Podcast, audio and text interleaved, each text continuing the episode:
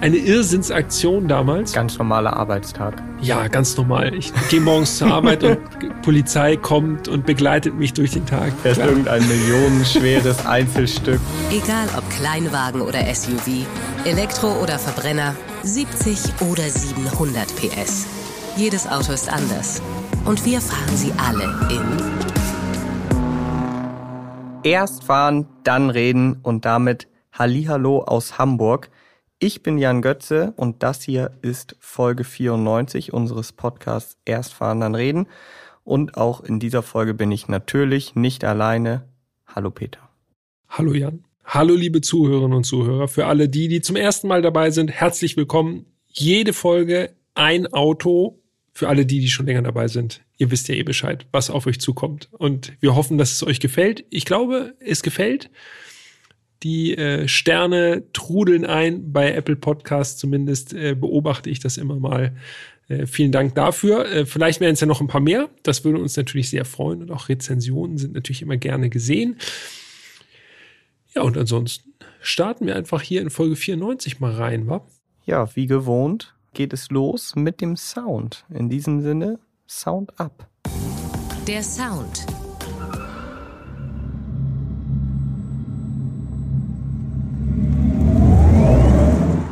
Klingt futuristisch. Ja, man merkt schon, es ist ein Elektroauto, futuristisch, aber es ist nicht dieser normale Elektroauto-Sound, wie so Bü macht, sondern es klingt irgendwie ein bisschen hm, anders, einfach dumpfer. Ein bisschen gediegener. Ja, schon so wie aus dem Untergrund brodelt es so raus. Ja, und dieser Sound, der gehört zum Audi RS e-tron GT. Ein wahrhaft sportliches Elektroauto. Das stimmt, ja. Audi sagt offiziell auch Elektrosportwagen. Ja, und zum Design kommen wir noch, aber es sieht schon alles auch sehr, sehr sportlich aus. Ja, Wenn ihr jetzt schon auf Instagram gehen wollt, erst fahren, dann reden, dann seht ihr natürlich auch die Fotos, die wir gemacht haben. Und dann könnt ihr euch schon mal so langsam auf das Designkapitel einstimmen. Natürlich nur, wenn ihr eine Hand frei habt. Ansonsten müssen wir, glaube ich, erstmal noch mal ganz kurz einordnen, was hat es mit dem Audi RS e-tron GT auf sich? Was können wir uns darunter vorstellen? Für alle die, die noch keinen gesehen haben oder gar nicht einen Plan haben, wovon wir hier reden. genau. Ja, und dieser e-tron-Namenszug, der ist ja auch bei Audi so ein bisschen verwirrend, wenn man mal ganz ehrlich ist. Es gab ja schon andere e-tron-Modelle, beispielsweise A3 e-tron oder so. Dann kam irgendwann der Audi e-tron, Ja. ohne irgendwas dazu. Das war ein SUV. So, So aber, zwischen Q5 und Q7 irgendwo Genau. sort- einsortiert, ja. aber dann hat sich Audi überlegt, okay, wir wollen ja in Zukunft ganz, ganz viele Elektroautos bauen und wenn wir dann eins haben, was einfach nur e-tron heißt, ist das maximal verwirrend. Also hat dieser e-tron jetzt mit dem Facelift auch einen neuen Namen bekommen, denn der heißt jetzt Q8 e-tron. Ja. Und dann gibt es eben den e-tron GT. Das ist das von uns gefahrene Auto. Also offiziell sagt Audi Elektrosportwagen. Ich würde jetzt mal, damit ihr vielleicht euch ein bisschen besser was darunter vorstellen könnt, sagen, es ist vielleicht sehr sportlich, aber am Ende des Tages ist es schon noch eine Elektrolimousine. Genau. Vier Türen. Also von daher Limousine. Haut hin. Auch wenn es sehr coupé-artig ist von der, von der Silhouette. Aber dazu kommen wir ja noch. Ja, genau. Und der e-tron GT, der basiert auf der J1-Plattform und auf dieser Plattform basiert auch der Porsche Taycan. Genau. Und das sieht man den beiden auch an. Es gibt so eine gewisse Ähnlichkeit. 40 Prozent Gleichteile heißt es. Aber natürlich so karosserietechnisch ist der Audi schon auch ein Audi. Man erkennt ihn auch als Audi. Also es ist nicht einfach nur ein neues Logo drauf gebatscht, sondern er sieht schon wirklich eigenständig aus. Aber wenn man die beiden nebeneinander stellt, dann sieht man die, Ver die Verwandtschaft dann doch ein bisschen. Auf den Markt gekommen ist der e-tron GT 2021, also noch gar nicht so lange erhältlich, so gute zwei Jahre jetzt. Interessant finde ich noch, er wird produziert bei Audi Sport zusammen mit dem R8. Das Auto, das wir gefahren sind und über das wir heute sprechen, das ist ja der RS e-tron GT, also sozusagen die höchste Ausbaustufe. Das können wir ruhig schon mal verraten, finde ich. Ja, wir haben ja auch letzte Woche schon angeteased. Es ist das stärkste Auto aus dieser Staffel. Ja, wie stark das sehen wir dann später noch. Lustig ist, finde ich jedenfalls, wenn ich den e-tron GT oder den RS e-tron GT, je nachdem, welche Variante denn jetzt vor einem steht oder an einem vorbeifährt, sehe, dann denke ich immer zurück an Los Angeles 2018, LA Auto Show. Da bin ich nämlich die Studie gefahren, lustigerweise. Also sagen wir mal so, das war jetzt nicht so ein richtiges Auto fahren, sondern das fühlt sich eher so an, als würde man eine Kiste mit Rädern fahren, die schon irgendwie sehr nach Auto aussieht, aber eben sich gar nicht so richtig so fährt. Spektakulär auf jeden Fall, mitten durch Los Angeles, Downtown, zwischen den Hochhäusern durch und so mit Polizei vorne weg und Polizei hinten dran und Kamerawagen und allem Pipapo. Also wirklich eine eine Irrsinnsaktion damals. Ganz normaler Arbeitstag. Ja, ganz normal. Ich gehe morgens zur Arbeit und Polizei kommt und begleitet mich durch den Tag. Fährst irgendein millionenschweres Einzelstück, wo du genau weißt, wenn du jetzt irgendeinen Fehler machst, dann bist du einfach am Arsch. Ja, aber wirklich, die ja, ja, kosten halt weiß. wirklich Millionen. Ich weiß, deshalb sage ich ja. Und das Witzigste war eigentlich, damals fand ich das nicht ganz so witzig. Die Polizisten, die waren geschult und haben dann so eingewiesen, wo man langfahren muss, weil das Auto im Grunde fast keine Federung hatte, muss man dazu sagen, und eben sehr tief war. Und die Straße war noch sehr ausgefahren. Also, und dann beim Abbiegen ist das Ding halt aufgesetzt. Ne? Und ich habe mich aber wirklich dran gehalten, da lang zu fahren, wo sie gesagt haben. Und das einmal schön aufgesetzt. Aber war natürlich alles kein Problem. Viel schlimmer war dann der Regen, der einsetzte nachher. Da wurden dann alle ein bisschen nervös, weil man wusste nicht genau, hält der Prototyp das aus, wenn da so ein paar Tropfen runterkommen oder nicht. Ja, im Studio und auf einer Messe regnet es ja auch sonst nicht. Das heißt, dafür sind die jetzt wahrscheinlich nicht unbedingt gebaut. Ja. Und dann kommt man extra nach LA damit und dann fängt es an zu schiffen. Das ist natürlich auch nicht ganz nach Plan gelaufen. Hast du das schlechte Wetter aus Hamburg mitgebracht? Immer im Gepäck. Natürlich. Lirum Larum, lange Rede, gar keinen Sinn. Am Ende muss ich feststellen, wenn ich mir diese Fotos von damals angucke und wir hängen auch noch mal eins bei Instagram rein, wie das Auto aussah, was da durch LA gerollt ist, richtig krass war und das war 2018, wie gesagt, dass dieser Prototyp oder diese Studie, dieses Concept Car, also e-tron GT Concept, so hieß das Ding damals, dass es wirklich eigentlich schon eins zu eins so aussah wie das Serienfahrzeug. Und zwar außen und innen. Also ich habe mir das Cockpit-Bild, haben wir uns gerade nochmal angeguckt. Ja. Ey, das ist, das war er schon so. Ja, das war er praktisch schon. Auf jeden Fall eine lustige Anekdote, dass du das Auto quasi schon mal gefahren bist, obwohl du es eigentlich noch nicht gefahren bist. Genau. Ja, also ich habe ja gesagt, äh, Anfang 2021 war es dann soweit. Also es hat dann nochmal drei Jahre gedauert, bis dann die Serienversion auf den Markt kam. Ja, und äh, ich weiß nicht, wie es euch sonst geht da draußen. Wir haben uns ja schon drüber unterhalten. Das Auto ist immer noch ein ziemlicher Exot. Also, dass man da mal einen auf der Straße sieht, das passiert schon hin und wieder, aber selten ist der e-tron GT auf jeden Fall. Ja, auf jeden Fall. Das stimmt. Ich finde, man sieht mehr Porsche Taycan tatsächlich als e-tron GT. Ja, das stimmt. Und ich habe mal nachgeschaut, wie viele e-tron GT natürlich schon abgesetzt wurden. Ist also wieder ein Zeit für ein schönes Ratespiel. Ich bin bereit. Was möchtest du denn zuerst raten?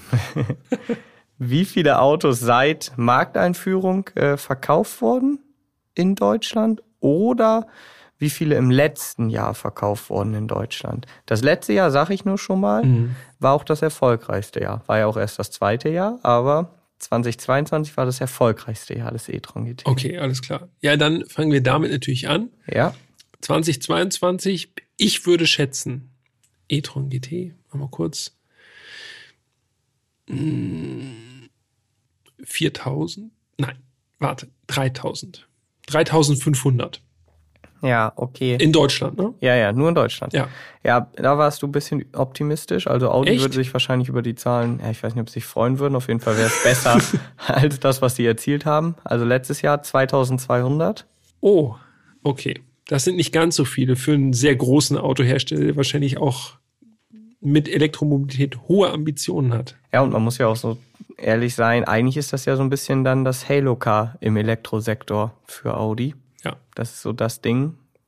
Ja, okay. Und jetzt insgesamt? 2002. Ja, dann 3500. ja, also 3700 sind 2021, 2022. In Deutschland. In Deutschland, Ja. korrekt, ja. Ja, also kein Wunder, dass man ihn nicht ganz so oft sieht im Straßenbild. Ist halt doch recht selten. Ja, aber meiner Meinung nach liegt das auf jeden Fall nicht am Design. Und äh, wenn du nichts mehr hast, würde ich sagen, gucken wir uns das Auto jetzt mal in Ruhe an. Was für eine Überleitung. Das war gut. Machen wir. Design. Das Design. Verantwortlich für das Design ist der Audi-Chefdesigner Marc Lichte, der hat dieses Auto gezeichnet. Und äh, ich muss sagen, also das nehme ich jetzt einfach mal gleich vorweg. Ich finde, das Ding sieht mega gut aus. Richtig, richtig schön. ja, das stimmt. Aufregender kann ein Audi gar nicht aussehen. Und zwar jetzt nicht aufregend im Sinne von wild, sondern es hat immer noch viel von dieser Audi-Gediegenheit. Ne? Und trotzdem ist das Ding einfach, sieht einfach super brachial aus. Ja, unbedingt. Ja, unbedingt. Ich würde gern beim e-tron GT mit den Abmessungen ab anfangen, weil das ist ganz interessant. Erstmal ist das Auto ziemlich groß. Es ist 4,99 Meter lang, also praktisch 5 Meter. Sehr breit, 1,96 Mhm. Das haben wir bei der Tiefgaragenausfahrt gemerkt, gerade eben. Und auf der Autobahn in Baustellen merkt man das dann auch. Da hält man sich dann auf jeden Fall lieber rechts. Äh, 1,41 hoch und es hat auch einen langen Radstand von 2,90 Meter. Also ihr merkt schon, das sind wirklich gewaltige Abmessungen. Aber was ich ganz bemerkenswert finde, und das geht mir bei fast keinem Auto so wie beim e-tron GT, er wirkt, wenn man davor steht, so gedrungen und flach fast schon und trotzdem halt so richtig bullig. Also die Proportion und wie das Auto vor dir steht, das passt so gut zusammen. Der wirkt wie so ein, als wäre der gerade so auf Spannung. Ist ein bisschen platt jetzt, ne? aber im Grunde so wie so eine Raubkatze, die gerade sich so duckt, um loszulegen. So diesen Eindruck habe ich so, da ist so eine Spannung im ganzen Auto drin. Ja, das stimmt. Ist ja auch ein Elektroauto. okay, alles klar. Okay, dann arbeiten wir uns mal der Reihe nach von vorne nach hinten durch. Also an der Front besonders auffällig, wir haben natürlich einen angedeuteten Single-Frame-Kühlergrill, obwohl das Auto prinzipiell natürlich keinen Kühlergrill bräuchte. Und was bei unserem Fahrzeug jetzt auch gar nicht so stark auffällt, denn das Auto ist Daytona Grau gewesen, also ein dunkles Grau, Perleffekt-Lackierung ist das. Ähm, dadurch wirkt natürlich alles so ein bisschen mehr Ton in Ton. Ich habe mal im Konfigurator aufgemacht, parallel das Auto, und da wird dann nämlich in Rot, Tango Rot gezeigt. Und dann fällt einem richtig auf, er hat den Kühlergrill quasi in Wagenfarbe und darum wie so eine, ja, wie so eine Maske ist dann quasi, geht's runter unter den Scheinwerfern und oben an der Haube entlang, ja, ist nochmal wie so eine Maske abgesetzt. Das fällt natürlich bei einem grauen Auto kaum auf. Ist unauffällig, aber trotzdem sieht es irgendwie, es sieht so ein bisschen technisch aus. Ne? Also finde ich gut vom Design, dass er diese Maske im Gesicht hat. Ja. Äh, gibt noch mal mehr Sportlichkeit, obwohl ja gar nicht so viele Lufteinlässe oder so vorhanden sind, sieht es aus, als wäre die ganze Front irgendwie ein Lufteinlass dadurch. Genau, und der Kühlergrill, der keiner ist, der ist eigentlich geschlossen, aber er hat so eine Wabenstruktur. Ja, Und dadurch wirkt er eben wieder spezieller, als wenn das jetzt einfach nur so ein plattes Ding ist, wie bei vielen anderen Elektroautos. Dadurch wirkt das Auto halt, es wirkt jetzt, wenn du mich fragst, ehrlich gesagt, nicht unbedingt auf den ersten Blick wie ein Elektroauto. nee, absolut nicht. Also man sieht es ihm von vorne rein gar nicht an, muss ich auch sagen. Das ist, äh, das ist ja eigentlich immer das, was ganz charmant ist, ne? wenn man nicht gleich das Antriebskonzept erraten kann, sondern äh, das tritt dann so ein bisschen in den Hintergrund. Ja, das stimmt. Die Scheinwerfer, die sind relativ schmal, ziemlich lang dafür und natürlich Audi-typisch machen die eine wilde Lichtshow beim Auf- und Zuschließen. Klar. Also alles so einzelne Lichtelemente, die angesteuert werden. Matrix-LED-Scheinwerfer serienmäßig. Die Unser, ergeben dann so eine X-Form, ne? Ja, also genau. zusammen mit der Tagfahrgrafik. Das ist nicht einfach nur so Tagfahrgrafik, so, ich sag mal so Standard, einfach nur so Punkte hintereinander weg, sondern da ist dann nochmal, das sind wie so, wie so, äh, wie so Zähne nochmal und dann entsteht da so ein X, wenn man, wenn die Scheinwerfer dann richtig an sind. Also sieht schon wild aus. Ja, also ich glaube, das wissen ja die meisten von euch, die sich irgendwie mit Audi mal beschäftigt haben, was so ja, Scheinwerfer und überhaupt Lichtanimationen angeht, da ist Audi schon immer ganz vorne mit dabei. Und da kann man natürlich bei einem Elektro-Top-Modell wird das nicht, wird das nicht weniger, ne? Nee, genau. In unserem Fall auch noch optional mit Laserlicht an Bord. Also äh, ja, die Scheinwerfer, die sind spektakulär. Gehen wir am besten mal rum ums Auto. Wie gesagt, auf Erstfahren dann reden. Auf Insta könnt ihr die Bilder dann sehen. Im Profil sieht man richtig, ehrlich, erstens sieht man da die Verwandtschaft zum Taycan, weil ich finde, die ganze Dachlinie, das ist schon sehr Porsche Taycanesk.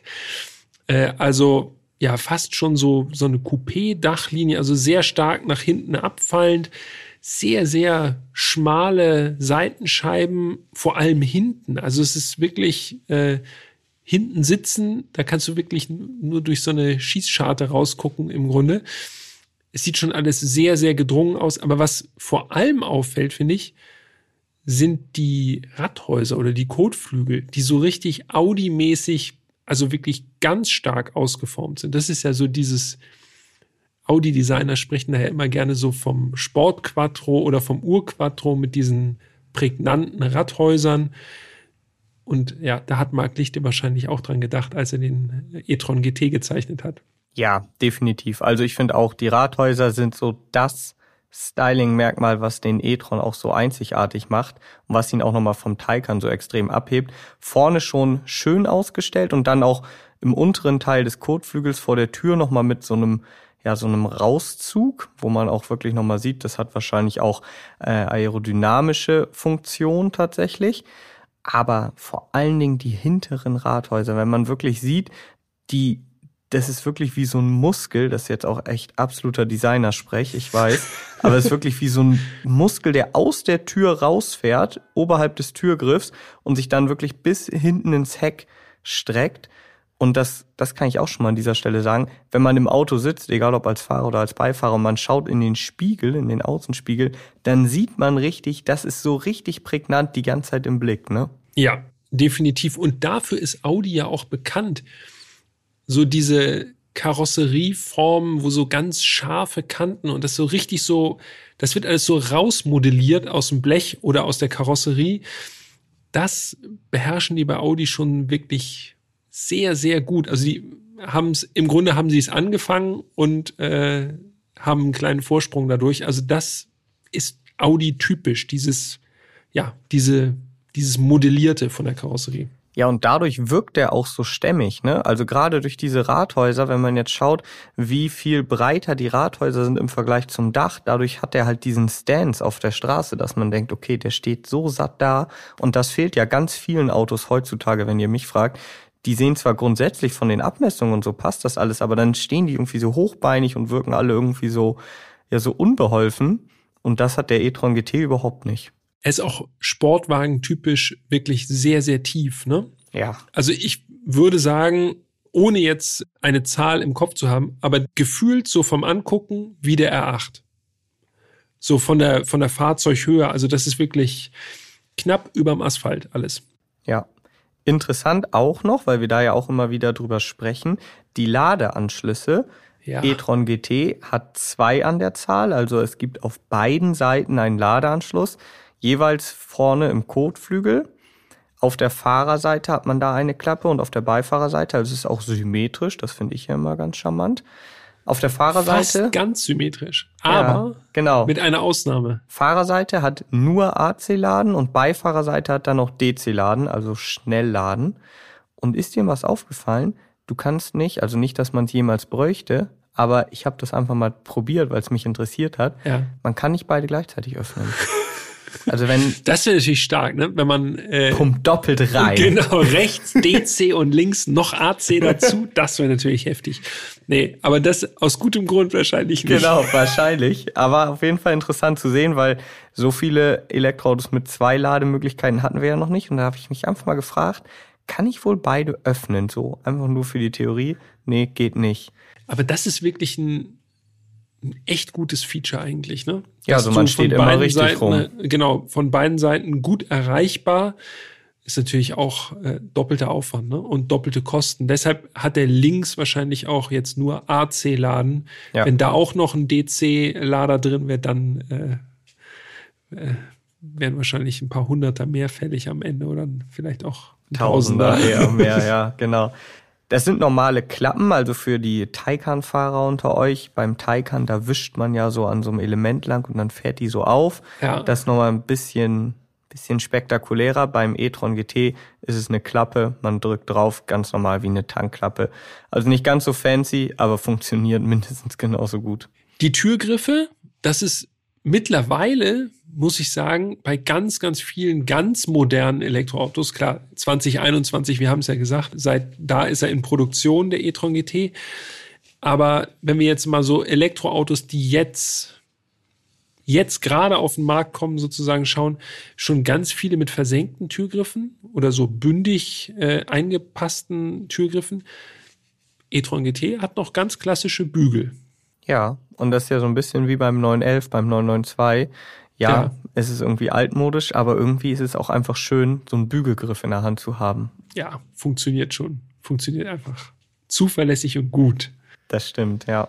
Okay, haben wir noch was? Die Felgen, da müssen wir natürlich noch was zu sagen, ne? Ja, unbedingt, auf jeden Fall. Daran hätte ich das RS-Modell ja fast nicht erkannt, ne? als der unten ja, in der Garage stand. Ich habe es ja gesagt, wir haben ja auch schon darüber gesprochen, vorne diese schwarze Maske fällt gar nicht so stark auf. Und im ersten Moment habe ich einfach nur gedacht, das ist ein e-tron GT, weil die Felgen gar nicht so RS-mäßig aussahen auf den ersten Blick für mich. Ja, also serienmäßig, fangen wir mal vorne an, sind 20 Zoll fünf Doppelspeichenfelgen verbaut. Äh, es gibt auch nur 20 oder 21 Zoll und unser Testwagen, der hatte 21 Zoll Felgen und ich bin jetzt hier gerade im Konfigurator. Die heißen fünf Doppelspeichen Konkavmodul, schwarz mit Grafikdruck. So, und jetzt habe ich euch völlig, völlig verwirrt. Man kann also sagen, es sind so fünf gedrehte Doppelspeichen in schwarz und dazwischen sind wie so Aero-Ringe in Silber. Relativ flächig durch diese Aero-Elemente in den Felgen.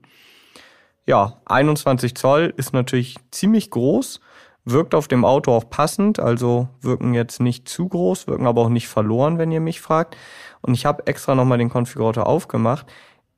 Es gibt aber auch ausschließlich solche Felgen, bis auf die Basisfelge, die irgendwie so sehr flächig sind oder eben mit so Aero-Elementen nochmal mehr geschlossen sind. Ja. Von daher, ich finde die Felge eigentlich ganz gut, weil sie sieht noch am sportlichsten aus von denen, die so im Angebot sind. Wenn man in den Konfigurator guckt, gebe ich dir recht. Also ich habe ihn jetzt auch gerade nochmal aufgemacht. Die anderen sind nicht unbedingt die sportiver aussehenden Felgen. Also ja, das ist eben Elektrosportwagen. Ne? Das ist eben, das genau. folgt anderen, äh, anderen Zielen. Von daher, Aero muss mit drin sein, scheinbar. Ja. Aber wenn du jetzt gerade auch den Konfigurator aufhast, ah, dann, dann müssen wir ja nochmal ganz kurz auf die Farben eingehen. Wir haben jetzt ja gesagt, unser Testwagen, Daytona Grau Perleffekt, ist eine super schöne Lackierung, wenn ihr mich fragt, aber natürlich sehr dezent. Also ein dunkles Grau mit schwarzem Paket. Das schwarze Paket, Optikpaket schwarz ist serienmäßig. Unser Testwagen hatte noch Optikpaket schwarz plus. Da sind einfach nochmal zwei, drei Umfänge mehr in schwarz. Aber wenn du jetzt mal da unten so durchgehst, ja aber nicht zu früh aufhören. Ne? Es gibt Außenfarbe und wenn du weiter runter gehst, gibt es noch Individuallackierungen auf ja, die Da bin ich schon gelandet, ja, keine Sorge. Wir verstehen uns. Da springen mir zwei ins Auge. Oh, ich tatsächlich. bin gespannt. Und ich habe auch zwei. Weil äh, unser Testwagen so zurückhaltend war, muss ich sagen, sind mir zwei aufgefallen, die ich echt sehr gut finde im ersten Moment. Und zwar ist das einmal Gelb, Vegas Gelb Uni. Mhm. Das ist also wirklich knallgelb. Da würde die schwarze Maske vorne auch richtig schön rauskommen, muss ich sagen. Und das zweite ist Samtviolett-Perleffekt. Ja, wir verstehen uns wirklich. Samtviolett finde ich auch ultra geil. Also habe ich hier das auch schon mal krass aus, ne? aufgemacht. Das sieht gelb bin ich ja generell ein Fan von. Ich glaube aber auf dem e-tron wirkt das irgendwann nicht mehr so ja, es wirkt ein bisschen plakativ vielleicht. Vor allem als Unilack. Das genau. ist dann doch ein bisschen zu sehr R8 plötzlich. Würde mich auch mal interessieren, ob schon mal jemals ein gelber e-tron GT verkauft wurde. Also nicht gelb foliert oder so, sondern wirklich gelb lackiert. Ähm, aber Samtviolett finde ich auch mega schön, Perleffektlack. Oder klassisch, aber trotzdem schön, wie ich finde, Goodwood Grün, Perleffekt. Das ist auch, finde ich, ein ganz, ganz dunkler Grünton. Der ist auch sehr schön. Ja, ja also da ist, da ist einiges möglich. Ne? Das, da merkt man auch, okay, äh, Top-Modell bei den E-Autos von Audi und äh, da hat man natürlich dann mehr Farbauswahl und auch ein bisschen was, äh, ja, was für die Augen am Ende. Ja, definitiv. Okay, ab von den Farben. Jetzt gehen wir nochmal ans Heck, schauen uns natürlich auch nochmal das Heck des e-tron GT an. Als erstes natürlich Audi typisch schon mal ein durchgängiges Leuchtband also nicht unterbrochen oder so. Und dann endet das in, wie ich finde, relativ großen Rückleuchten. Und auch hier hinten gibt es so einzelne Elemente, einzelne Leuchtelemente, die dann natürlich Audi-typisch, ihr hättet es euch denken können, einzeln angesteuert werden können. Ja. Und dann gibt's da auch eine wirklich, also am Heck eigentlich noch eine spektakulärere äh, Animation, wenn ihr mich fragt, so richtig so ein Knight Rider-Feeling, wo das dann so durchläuft, dieser Balken. Ja. Das ist schon, also ja, inzwischen kennt man das von vielen Audis, aber ich finde, mich persönlich erfreut es immer noch. Also wenn ich abends auf so ein Auto zugehe und ich mache das auf, denke ich immer noch, okay, das sieht schon wild aus. Ja, es hat was Filmmäßiges wirklich, ne? Ich, ich kann mir das auch richtig gut vorstellen, wie so ein e-tron GT in der Nacht irgendwie so durch so einen Tunnel fährt oder so und dann diese Leuchtgrafik so ganz prägnant ist.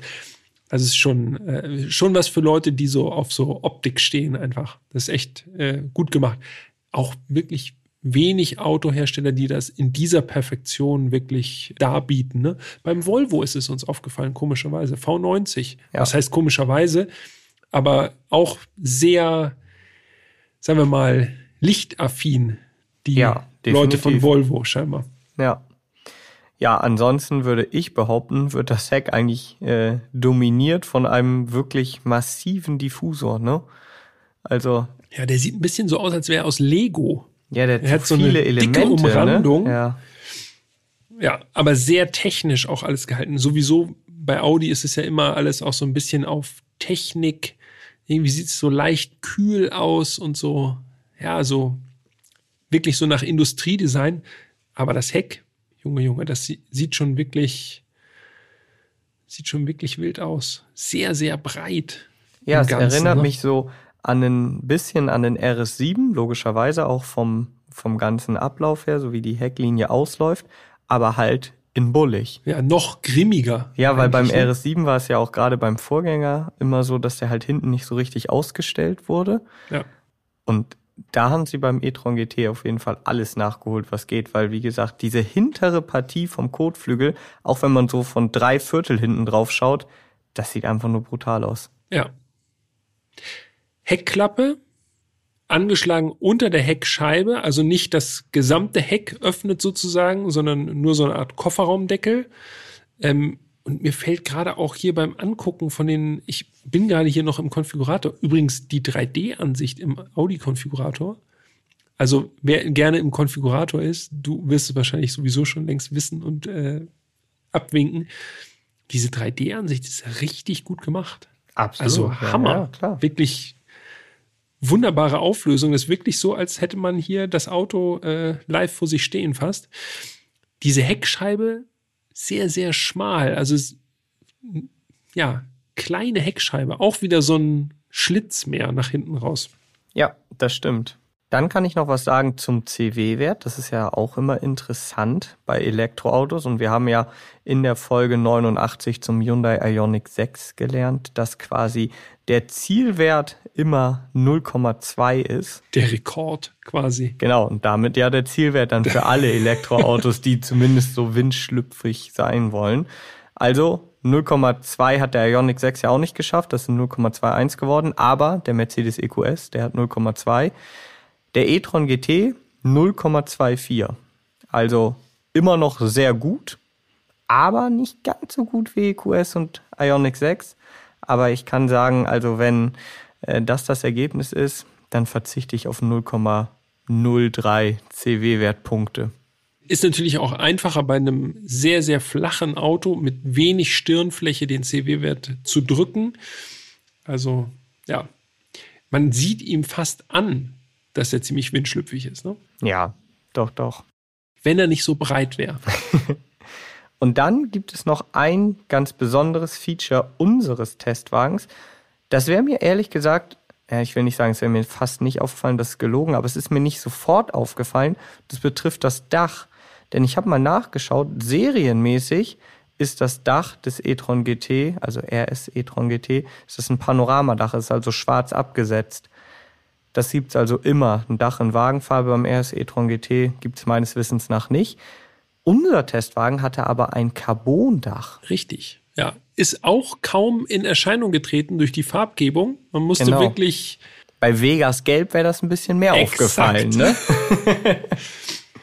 ja. ja, und das ist auch nicht ganz günstig. Das kostet nämlich 3750 Euro. Liegt nicht nur daran, dass Carbon eben teuer ist, sondern es liegt natürlich auch daran, äh, da denken einige manchmal vielleicht nicht sofort dran. Ein Carbondach zu lackieren ist tatsächlich einfacher als ein Carbondach in Sichtcarbon zu machen, weil dann muss natürlich dieser Carbon Weave, wie man sagt, perfekt sein. Ne? Also dieses Muster, was da drin ist genau. die, durch die Waben. Ja. Wenn man da einfach nur Klarlack drauf macht, dann muss das natürlich perfekt aussehen. Und ich finde ein Carbondach also generell immer cool, weil es halt super special ist. BMW hat das ja äh, bei seinen M-Modellen irgendwie so für mich zumindest vom Gefühl her eingeführt und das dann auch immer wieder weitergeführt so. Also Carbondach sieht immer richtig gut aus. Gut, Jan. Wir sind einmal außen rum gegangen um den RS e-tron GT und ich würde sagen, es wird Zeit, dass wir mal einsteigen, oder?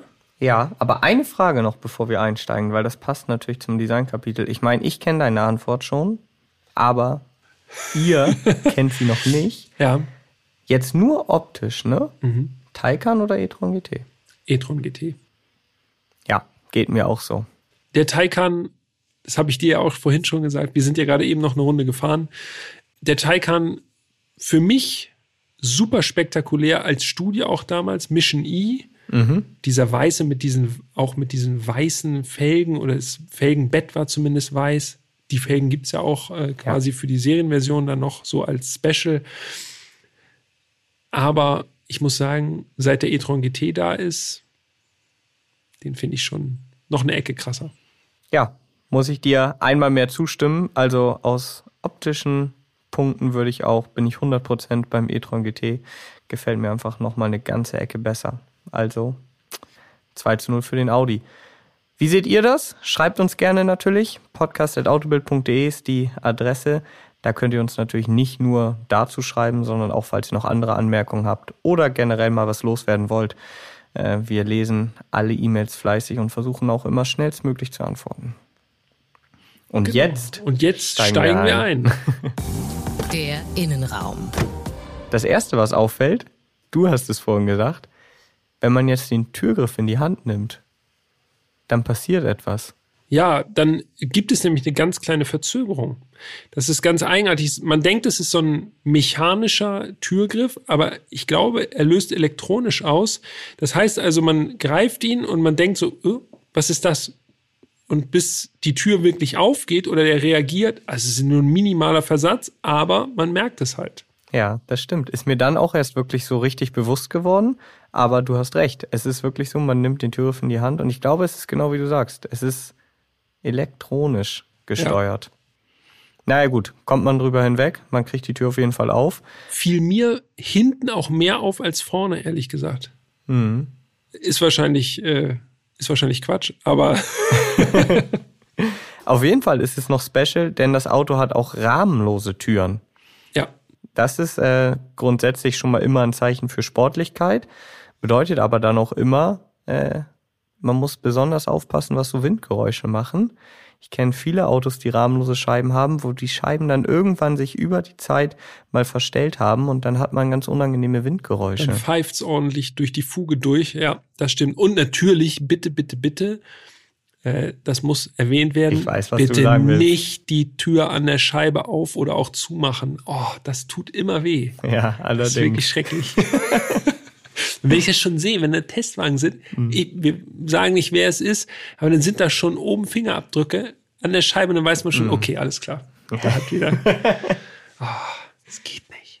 Im Innenraum angekommen, muss ich auch hier schon mal sagen, mir gefällt's, aber ich könnte mir vorstellen, gerade auch bei dieser Optik, dass der ein oder andere vielleicht insofern enttäuscht ist, als dass es jetzt nicht so ein ultra abgespaceter Innenraum ist.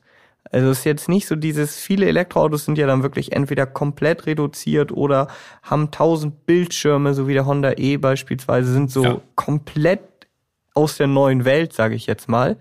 Das ist beim e-tron GT nicht der Fall. Stimmt.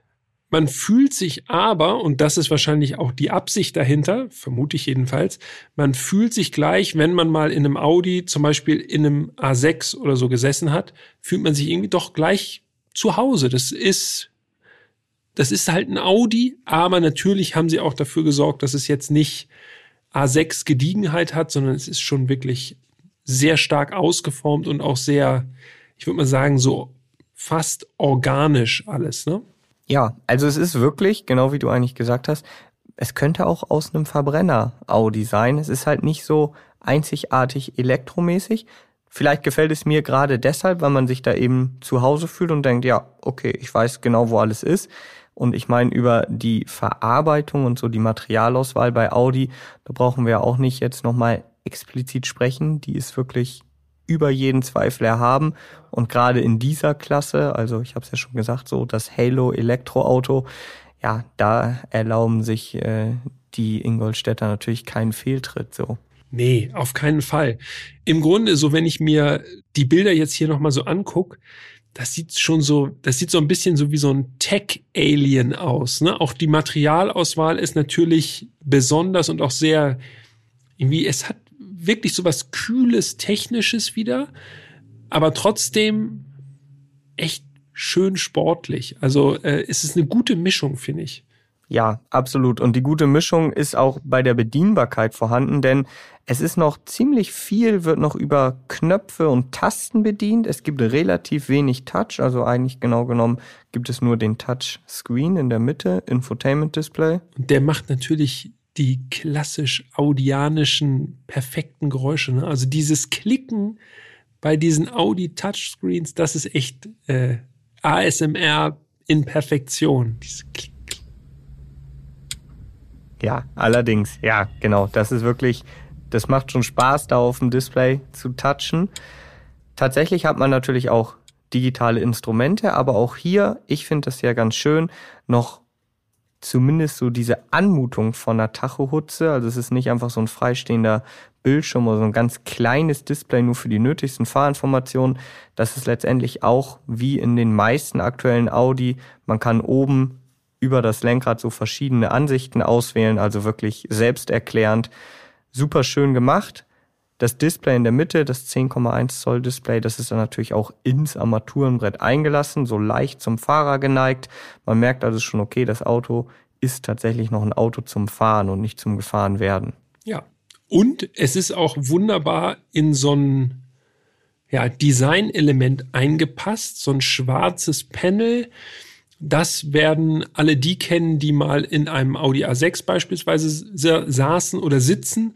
Äh, da ist das ja auch so, dass das, dass dieser Bildschirm quasi so mit dem Dashboard so verschmilzt, optisch jedenfalls. Und das ist hier auch wieder aufgenommen, allerdings so ein bisschen spektakulärer. Also es sieht so ein bisschen, ja, noch ein bisschen, irgendwie noch ein bisschen mehr nach Architektur aus in diesem Fall. Ja, es sind halt sehr eckige Formen da drin. Oben ist da vor dem Beifahrer noch so ein e-tron-Schriftzug eingelassen. Der wird dann auch in der Ambientebeleuchtung hinterleuchtet. Das sieht auch wirklich richtig cool aus.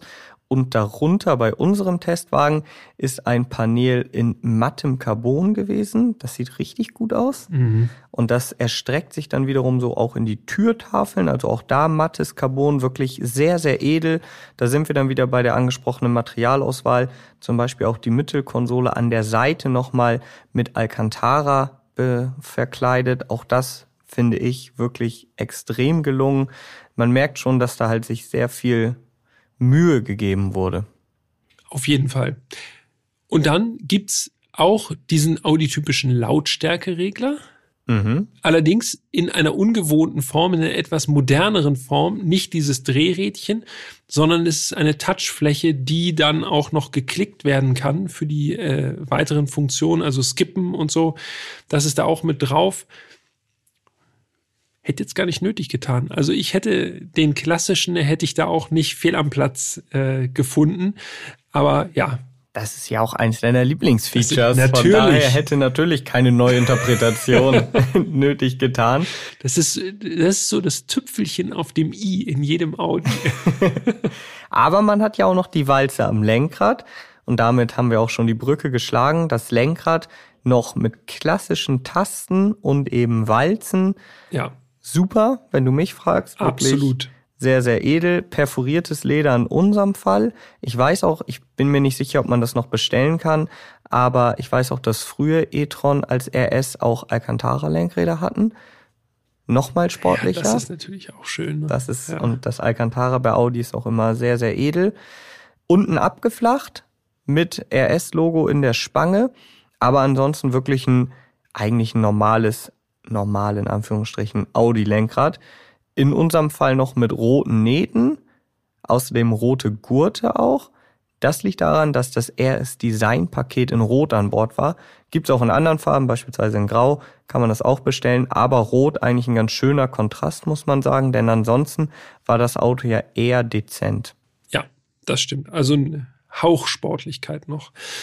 Eine Sache, die mir aufgefallen ist, und da kommen wir dann wieder sozusagen zu dieser Studie von 2018 zurück, der Gangwahlhebel.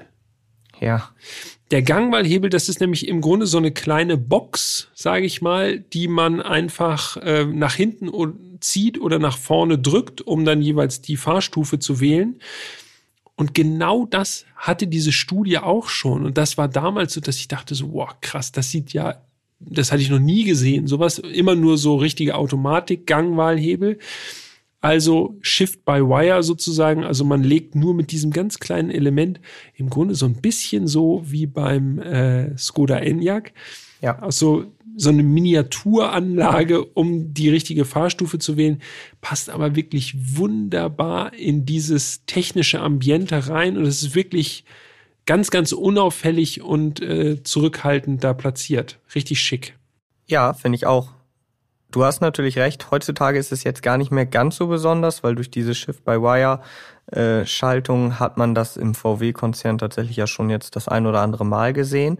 Aber mir fällt dann immer ein, beim R8, ne, aus der Folge ja. 64 haben wir ja gesagt, der hat ja noch so einen klassischen klassisch in Anführungsstrichen, also noch so einen richtig wulstigen Gangwahlhebel. Ja, wie so ein Schubhebel vom Flugzeug. Genau, irgendwie. und da haben wir irgendwie gesagt, dass das gar nicht so zu dieser sportlichen Ambition passt. Hier das absolute Gegenteil, ne? Also von diesem riesigen Ding im R8 zu wirklich so einem ganz, ganz kleinen Quader im e-tron GT. Ja, bewirkt dadurch auch super, super aufgeräumt alles, obwohl es natürlich schon auch, ich sag mal, formstark ist. Ne? Also es ist jetzt nicht so ein reduziertes Cockpit, sondern es ist einfach, man hat viel zu gucken. Da kannst du echt im Grunde stundenlang drin sitzen und du entdeckst immer noch mal was Neues. Ja, wie zum Beispiel die Türöffner, finde ich ja. Also die Türöffner an sich, das sind noch klassische Türöffner, aber die sind schon fast so skulpturartig, weil die oben, die sind nicht so komplett in die Tür eingelassen, die sind so oben offen äh, es, allein der Türöffner finde ich ist ein krasses Element so. Ja. Habe ich mir gerne angeschaut. Habe ich gemerkt gerade. Du hast da dann rumgespielt und ja. auf einmal habe ich im Display eine Meldung bekommen, als ich gefahren bin. Irgendwas ist mit der Tür so ungefähr. Kannst du mal sehen. Die waren so feinfühlig, die reagieren sofort. Das fasst sich auch noch gut an. Ja.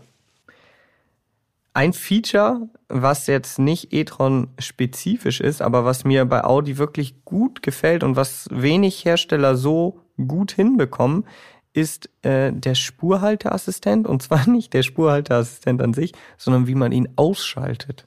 Ja. Und zwar ist das am Blinkerhebel außen einfach so eine Taste, die hältst du ein bisschen länger ja. und dann ist der aus. Und du musst nicht durch irgendwie unsägliche Menüs gehen oder so. Und der bleibt auch aus. Das ist halt auch gut. Ja, so muss es sein. Das ist sonst einfach nur eine Taste oder eine Menüfunktion, die irgendwann abgegriffen ist. Ja, also genau. bei uns jedenfalls. Und das ist einfach, es ist wirklich ja, es ist, es wäre so einfach. So, und jetzt bitte genau das gleiche, diese Taste zweiteilen und unten ist die, äh, diese Geschwindigkeitswarnmeldung, die ab Ja. 2024 verpflichtend eingebaut wird in Neuwagen. Dann, dann kommen wir klar. Dann sind wir happy, wir beide zumindest. Genau. Die hatte du übrigens der RS e-tron GT noch nicht, ne? Ja. Das ist momentan immer wie so ein Gamble. Du steigst momentan in Ja. den Testwagen ein und denkst so, hat er's? Hat er's Klingt der jetzt oder nicht Hat er's bei oder hat er's- 51? Genau. Zum Beispiel interessant war es jetzt beim GLC, der hatte es noch nicht. Ja. Aber ein paar Wochen vorher bin ich ja das GLC Coupé gefahren. Der hat es schon. Also es ist wirklich, momentan wissen wir es selber nicht und äh, gucken dann jedes Mal aufs Neue. Jetzt sind wir quasi einmal durchs Cockpit geflogen. Jetzt müssen wir sitzen im Cockpit oder im Korrekt. Innenraum. Äh, sag mal was, Jan, äh, du mit deinen 1,85, 1,83. 1,83, Entschuldigung. Ja, mach mich ruhig größer als ich bin, kein Thema. Wie ist es denn, im e-tron GT zu sitzen? Super. Um es kurz zu machen. Also Platzverhältnisse mit meinen 1,83 in alle Richtungen wirklich sehr, sehr komfortabel, mehr als ausreichend. Aber was vor allen Dingen super ist und was untypisch ist für ein Elektroauto, man sitzt richtig tief. Wir haben uns da ja eben schon lang und breit im Auto drüber unterhalten. Äh, die meisten E-Autos oder viele E-Autos sind ja heutzutage sowieso schon mal SUV. Dadurch sitzt man natürlich schon mal naturgemäß höher. Und die E-Autos, die kein SUV sind, die haben natürlich irgendwo die Akkus immer im Unterboden und dadurch hat man das Gefühl, man sitzt halt so oben drauf. Im e-tron GT sitzt du wirklich wie in einem sportlichen Auto. Richtig Ja. schön tief, so wie wir das mögen. Ja, exakt. Hätte ich mir gar nicht erträumen lassen, dass man in einem E-Auto so, so eine schöne tiefe Sitzposition mal hat. Ist die absolute Ausnahme. Alle anderen E-Autos, in denen ich bisher gesessen habe, auch so, ich sag mal, so sportiv angehauchte, sowas wie ein BMW i4 oder so, da war mir die Sitzposition irgendwie nicht tief genug. Es war so, als hätte jemand noch mal fünf Zentimeter den Sitz einfach hochgestellt, ohne mich zu fragen. So und e-tron GT wirklich top. Ja, man hat wirklich das Gefühl, man sitzt im Auto und ich habe ganz oft bei Elektroautos so das Gefühl, man sitzt oben drauf. Gerade auch, weil viele Elektroautos ja die Scheibe geht so ganz weit nach vorne, um so eine Übersicht zu generieren. Das mag alles schön sein, aber vom Gefühl her, wenn man gerne mit dem Auto verbunden ist, dann tut das nicht so gut. Und im e-tron Ja. GT ist es wirklich auch da. Deshalb hat man oder habe ich vielleicht auch sofort so dieses Gefühl, man hat überhaupt nicht das Gefühl, in einem Elektroauto zu sitzen. Ja, das stimmt.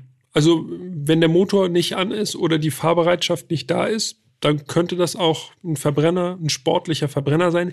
Es könnte, finde ich, sogar ein Coupé sein, also wirklich ein echter Sportwagen, wenn man da drin sitzt. Vom Gefühl her ist das eins für mich.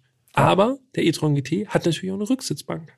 Ja, und da haben wir uns ja auch gerade eben nochmal passenderweise raufgesetzt, beide sogar. Fang du mal an diesmal hinten. Ja. Das ist ja bei dir immer kritischer als bei mir. Mit 1,95 muss ich sagen, also ich kann da schon sitzen. Diese Rücksitze sind auch recht gut nach unten ausgeformt. Also es sind auch, es ist so ein bisschen muldenartig wirklich. Ja, aber ich möchte da nicht, in der, auf der Langstrecke möchte ich da nicht drin sitzen. Es ist auch tatsächlich recht beengt vom Gefühl her. Also dadurch, dass die Dachlinie so abfällt und man da nur diese kleine schmale Scheibe hat. Also ich sitze da schon so buckelig drin hinten, äh, geht, aber ich glaube, mit 1,83 sitzt es sich ein bisschen besser noch als mit 1,95 da hinten. Ja, also ich muss tatsächlich den Kopf nicht einziehen, das passt alles. Ähm, auch mit den Beinen, da war ich tatsächlich ganz überrascht. Also der Sitz war ja sogar noch auf dich eingestellt. Und Mhm. selbst das passte bei mir noch mit den Beinen. Außerdem gibt es, wie man so schön sagt, so eine kleine Fußgarage für die Sitze, äh, unter den Sitzen, wo man die Füße Ja. so reinpacken kann. Also das passt auch alles. Das Einzige, auch da gebe ich dir recht, was einfach, aber das ist nur so ein Feeling, es ist halt relativ dunkel. Unser Auto hatte auch noch Privacy-Verglasung. Dadurch wirkt alles sehr, sehr gedrungen, obwohl es vielleicht gar nicht so gedrungen ist. Plus die schon erwähnte äh, Heckscheibe. Ja. Also wenn du dich umdrehst, dann hast, kannst du eigentlich, ja, du kannst nach hinten gucken, aber du siehst nur, dass es da hinten rausgeht, aber du siehst eigentlich nicht wirklich was. die steht so flach. Weil diese Hutablage hinten, wenn, wenn man sie denn Hutablage noch nennen will, die macht auch so einen Buckel nochmal. Also es ist schon man ist schon gut eingebaut da hinten drin. Ja, das stimmt. Aber man kann auf jeden Fall zu viert fahren. Theoretisch sogar mit großen Leuten, vielleicht dann nicht ganz ewig. Und kann man auch Gepäck mitnehmen? Ja. Ja, kann, Kann man, aber nicht besonders viel. Kofferraumvolumen im e-tron GT liegt bei, ich habe es mir aufgeschrieben, 350 Liter. Das ist korrekt, ja. Also ein bisschen weniger als ein Golf. Ja, wobei es tiefer geht, ne? Also man lädt eher so nach hinten weg. Ich finde, ganz ehrlich, also, So ein Pizzaofen wieder. ja, genau. Ja. Ich finde, das passt. Und dann hat man ja noch einen Zusatzstauraum. Ja, das Geheimfach. Das sozusagen. Geheimfach. Und da mussten wir, also ich musste vorhin erstmal äh, gucken, beziehungsweise ich hatte schon am Wochenende geguckt und habe es nicht gefunden. Dann habe ich dich gefragt, wo macht man denn bloß den Frank als ob ich auf? das gewusst hätte. Ich, Geht denn bloß der Frank auf so? ja. Und da haben wir tatsächlich in die Bedienungsanleitung schauen müssen, weil normalerweise, also Frank oder auch Motorhaube, hätte ich jetzt vermutet, ja, logisch, irgendwo unten im Fußraum beim Fahrer. Ja, hätte ich, haben wir instinktiv unsere Köpfe auch unten reingehalten in den Genau. Fußraum, aber war ja nix. Ne? Nee, irgendwie vielleicht noch ein Knopf am Armaturenbrett, vielleicht auf dem Schlüssel, so ist es ja bei Porsche, damit die Fronthaube entriegelt wird. Alles nicht. Dann haben wir die Bedienungsanleitung äh, rausgekramt Ja. und dann, An der Stirnseite der Fahrertür, also quasi, ja, da wo die Tür sozusagen an die B-Säule anschließt, äh, da drin, da ist noch eine Taste. ja, und Also dann, eigentlich auffällig, an einer auffälligen Stelle, wenn man die Tür schon auf hat, aber da erwartet man das ja überhaupt gar nicht. wenn man nicht drauf achtet, dann ist es halt doch nicht so auffällig. dann machst du vorne die Haube auf und dann waren wir eigentlich beide, glaube ich, ganz überrascht, ne? Da ist nochmal jetzt nicht ganz so groß wie beim 911, aber sonst vom Stile her wie beim 911, sage ich mal. Ja. Nochmal ein zusätzlicher Kofferraum, 85 Liter gehen da nochmal rein. Das ist ganz ordentlich. Und dann, siehe da, kannst du nämlich mehr mitnehmen als im Golf. Exakt. Und rechts und links von diesem Frunk, also von diesem äh, Staufach, da ist alles das verstaut, was man noch so braucht. Also Verbandskasten und Wagenheber und äh, Notfallset für die Reifen und so. Auch so unter so Plastikabdeckung. Und die klicken so schön zu. Also es ist wirklich sehr, sehr hochwertig. Und ich glaube, am Wagenheber, Ja, da haben wir einen Porsche-Schriftzug entdeckt. ja, da steht sehr plakativ Porsche drauf. Ja. Aber Das ist eins der Gleichteile, dieser Wer- 40 Prozent. Genau, aber wer findet auch schon den Knopf zum Aufmachen von dem Frank? Das ist, äh, das ist, wer das gefunden hat, der wird eh wissen, dass das auch ein Porsche-Teil da sein kann. Und falls ihr bei eurem e-tron GT schon immer auf der Suche wart nach dem Knopf, jetzt haben wir es euch verraten. Jetzt Genau. könnt ihr noch zusätzlich was einladen. okay, ich glaube, wir sind durch mit dem Innenraum, ne? Ja, würde ich auch sagen. Jetzt kommen wir mal zu den technischen Daten und gucken mal an, äh, was diesen RS e-tron GT zum stärksten Auto in dieser Podcast-Staffel, also 2023 macht. Das Datenblatt. Und wenn man jetzt das Datenblatt erstmal äh, sich genauer anschaut, dann sieht man, okay, die Leistung wird angegeben mit 440 kW.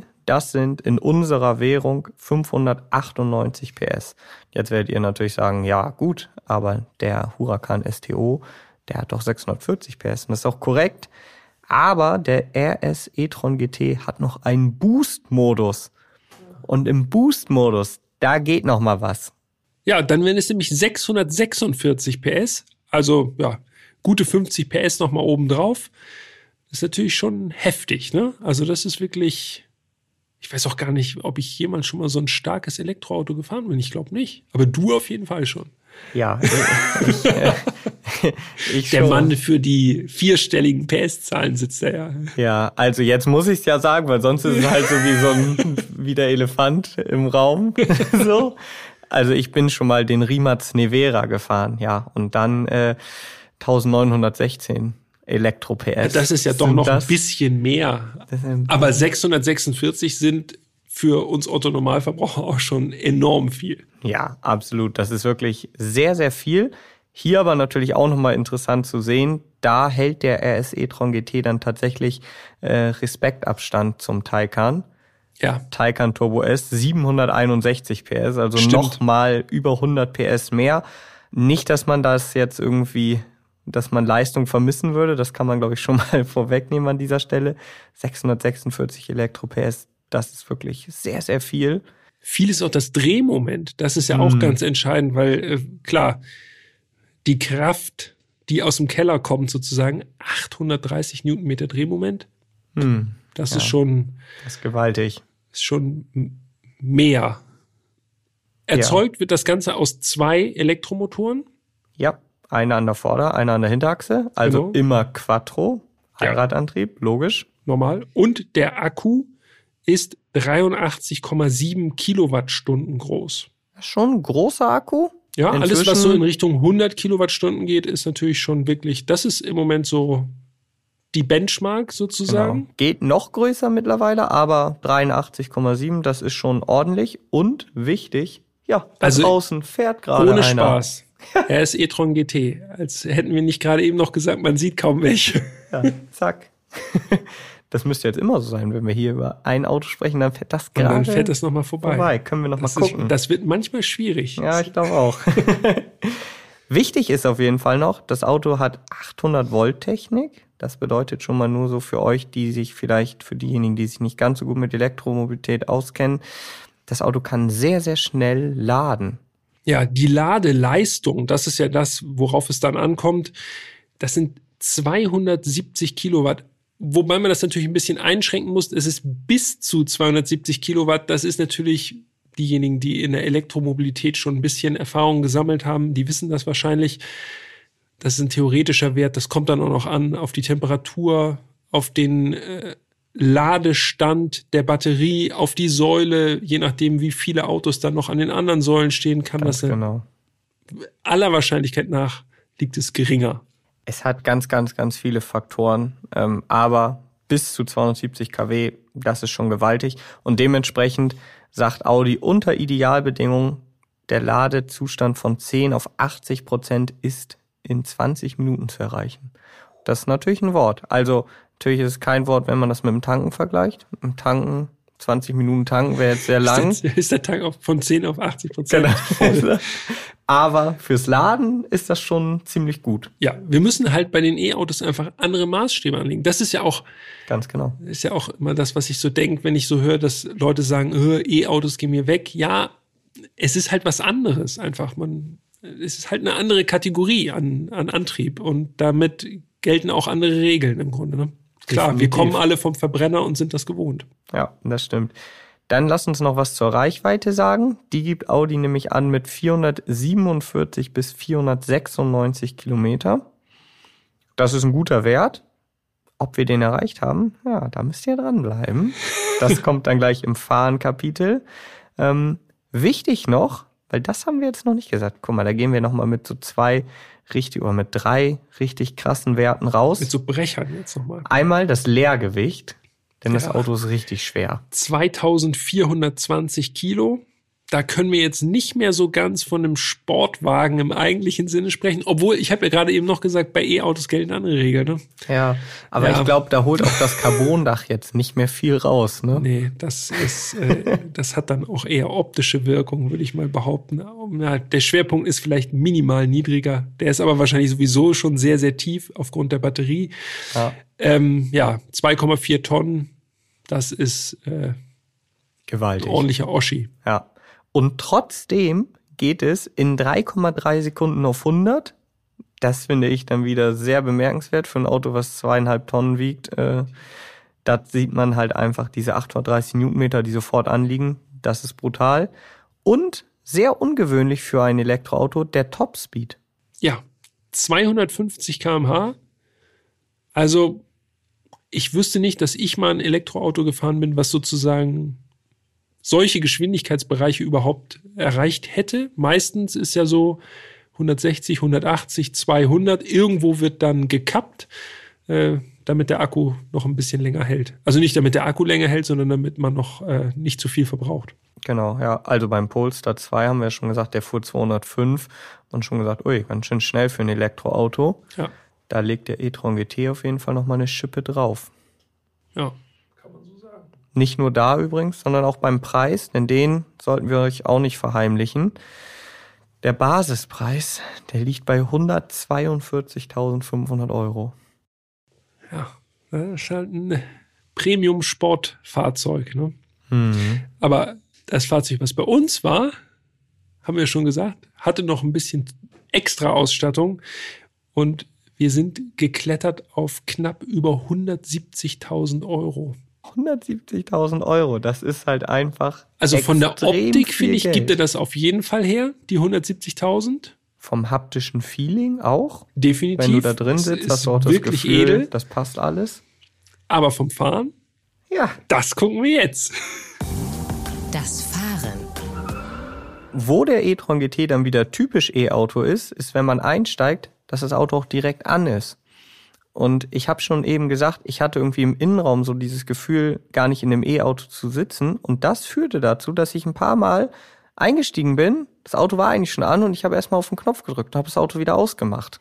Stimmt, weil es gibt zwar einen Startknopf, aber den muss man eigentlich gar nicht betätigen. Genau, eigentlich steigst du halt ein, machst den Fuß auf die Bremse und dann kannst du an deinem kleinen Quader auf D und dann fährst du los. Aber wenn du jetzt so in deinem Modus bist und halt nicht dieses E-Auto-Gefühl hast, ja. steige ich ein, bin vielleicht noch am Quatschen, denk, okay, losfahren und dann geht einfach Start. das Display so aus und du denkst, oh nee, shit, war ja schon an. ja, aber wir machen es andersrum. Wir steigen ein und gehen direkt in D natürlich und rollen an. Und das, was ich schon beim Design gesagt habe, ne, wir sind ja gerade eben noch mal eine Runde gefahren. 1,96 breit, die mhm. engen Passagen, das ist schon auffällig. Da muss man wirklich schon aufpassen. Das ist ein sehr, sehr breites Fahrzeug, passt aber, denn ich finde, der erste Eindruck, den ich hatte in der Tiefgarage, das ist ja meistens so äh, entscheidend, super kleiner Wendekreis, komischerweise. Man sitzt so tief und man hat so das Gefühl, okay, so eine Lenkübersetzung, die super direkt ist, da muss ich viel rangieren, äh, gegebenenfalls. Aber nee, der lässt sich super easy auch um die engen Ecken zirkeln. Ja, finde ich auch. Liegt aber auch daran, dass Hinterachslenkung in unserem Fahrzeug verbaut war. Die kostet extra, macht aber schon Sinn. Also gerade wenn man jetzt äh, nicht nur über die Autobahn kachelt, dann macht die schon gerade im Stadtverkehr schon Sinn. Lässt das Auto deutlich kleiner wirken als diese fünf Meter, die auf dem Papier stehen. Mir ist noch aufgefallen, der Sound, also gerade bei Elektroautos haben wir auch schon häufig hier im Podcast gesagt, ähm, einen Grundsound machen die ja alle und dann kannst du jetzt natürlich noch je nach Gusto bei den meisten Fahrzeugen noch irgendeinen so modulierten Sound ja auch im Innenraum einspielen lassen oder halt sagen, nee, lieber nicht wie ihr sicherlich spätestens seit der Ionic 6 Folge wisst, bin ich da überhaupt gar kein Freund von und äh, ich versuche mal als erstes das alles auszumachen und denke mir, ja gut, bloß kein Sound so. Also wenn das so richtig gekünstelt kommt, denke ich mir, nee, bitte nicht. Dann einfach Ruhe. Ja, ist ja meistens auch so, dass man dann, da versuchen viele Hersteller auch so einen Verbrenner-Sound dann zu mhm. simulieren irgendwie. Und das ist irgendwie, das ist irgendwie wack. Das, ja was soll es? Ja, gefällt mir auch. Ist halt was anderes. Nicht. Wie gesagt, andere Regeln. Im e-tron GT macht das Auto oder der e-tron GT macht auch einen Sound und man kann ihn auch nicht komplett ausschalten. Zumindest habe ich das nicht gefunden. Man kann ihn halt nur je nach Fahrmodus anpassen oder in Individual halt lauter oder leiser machen. Aber kurioserweise, und ich hätte selber nicht gedacht, dass ich das mal sag, in diesem Auto passt es. Das ist krass, ne? So geht's mir nämlich auch so ein, dieser dumpfe Klang einfach. Und zwar auch schon im Stehen macht er diesen Sound auch schon, so dass man wirklich schon so das Gefühl hat, okay, jetzt geht hier gleich irgendwie was los. Das ist so, der Film fängt an und dann kommt so ein tiefer Bass irgendwie. Ja. Das ist echt krass, ja. Was mir dann als nächstes aufgefallen ist, als ich aus der Tiefgarage raus war, unbeschadet, und hier mal so die ersten Kilometer in der Stadt abgespult habe, das Auto rollt und rollt und rollt und rollt. Es hat vom Gefühl her einen ganz, ganz niedrigen Rollwiderstand. Ja, ähnlich wie wir es auch schon beim Ionic 6 hatten, finde ich. Der hat ja auch dieses Phänomen, du an der Ampel fährst du an, gehst vom Gas und dann zieht das Ding einfach weiter. Also es ist äh, ja, als würdest du irgendwie so eine magische Hand haben, die einfach dafür sorgt, dass keine Widerstände auftauchen, ist mir beim e-tron GT auch sehr positiv aufgefallen. Also einfach sehr effizient. Ja, das, also das ist wirklich bemerkenswert. Dann das nächste, das Auto ist ziemlich flach. Und das hätte ich gar nicht so gedacht. Also Bei einem 911 GT3 beispielsweise erwartet man jetzt, alles klar, das Auto ist super flach. Wir haben ja sogar gesagt, beim R8 waren wir überrascht, wie alltagstauglich das Auto ist, dadurch, dass es einen ganz kurzen Überhang vorne hat. Ja.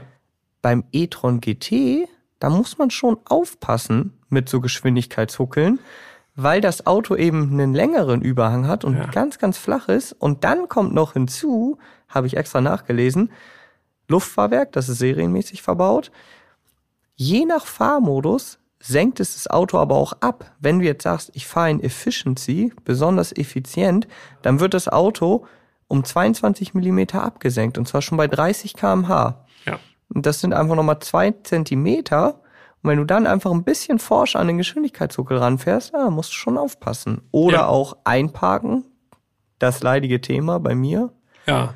äh, in der Straße. Fast alles nur über einen Bordstein oder so.